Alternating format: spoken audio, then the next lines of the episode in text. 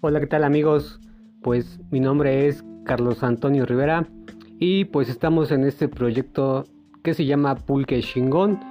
Es un proyecto en donde nos enfocamos básicamente en rescatar toda esa cultura del pulque, rescatar esas tradiciones eh, en cuestión de los curados y en esta ocasión pues nos estamos enfocando eh, aquí con nuestro amigo Rodrigo en lo que son las recetas tradicionales. ¿Cuáles eran las primeras recetas con las que se elaboraba el pulque o se hacían preparados eh, más diversificados, verdad? Pues sí, amigos, este, nosotros nos encargamos ahorita en esta área de preparación, pues más que nada de ver y obtener más recursos acerca de cómo podemos elaborar y de dónde vienen también estos sabores. Porque bueno, para empezar a recordar y empezar a explicar todo esto, pues el pulque tiene una larga vida a lo largo de la historia en México. Y entonces es en una época en donde eh, por falta de cronistas, por falta de gente que se dedicaba a escribir sobre el tema, pues se pierden ciertos datos históricos. Pero en esa ocasión, pues gracias también al conocimiento que tenemos, a los contactos con amigos y el internet, pues hemos podido rescatar algunas recetas tradicionales, ¿no?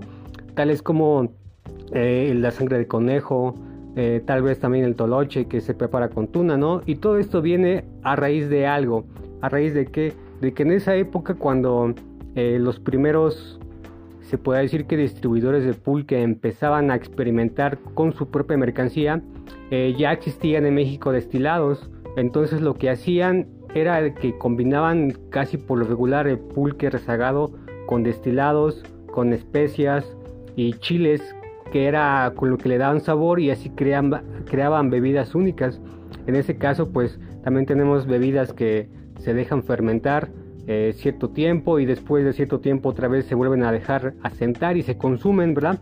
Y todo esto es parte de la diversificación que México ha tenido en esa cuestión del pulque y lo poco que se conoce, porque principalmente cuando llegamos a un puesto, lo único que sabemos es de dónde viene el pulque, el estado o algún dato curioso, pero en realidad no tenemos más información acerca de la que deberíamos de tener, como en este caso cuando compramos un vino, pues viene eh, de qué tipo de uva es, cuántos años de maceración tiene y todo eso. Y entonces en esta ocasión nos hemos enfocado en eso, en rescatar todas esas esos datos históricos que realmente casi no se mencionan y eh, pues más que nada eh, compartirla con todos nuestros amigos que nos escuchan, que nos ven a través de lo que es este este canal de Spotify, el canal de YouTube y también pues los amigos que nos leen en internet pues igual este aportarles un poquito para que puedan conocer más acerca de lo que nosotros estamos haciendo, acerca del proyecto del pulque, que es algo pues realmente muy grande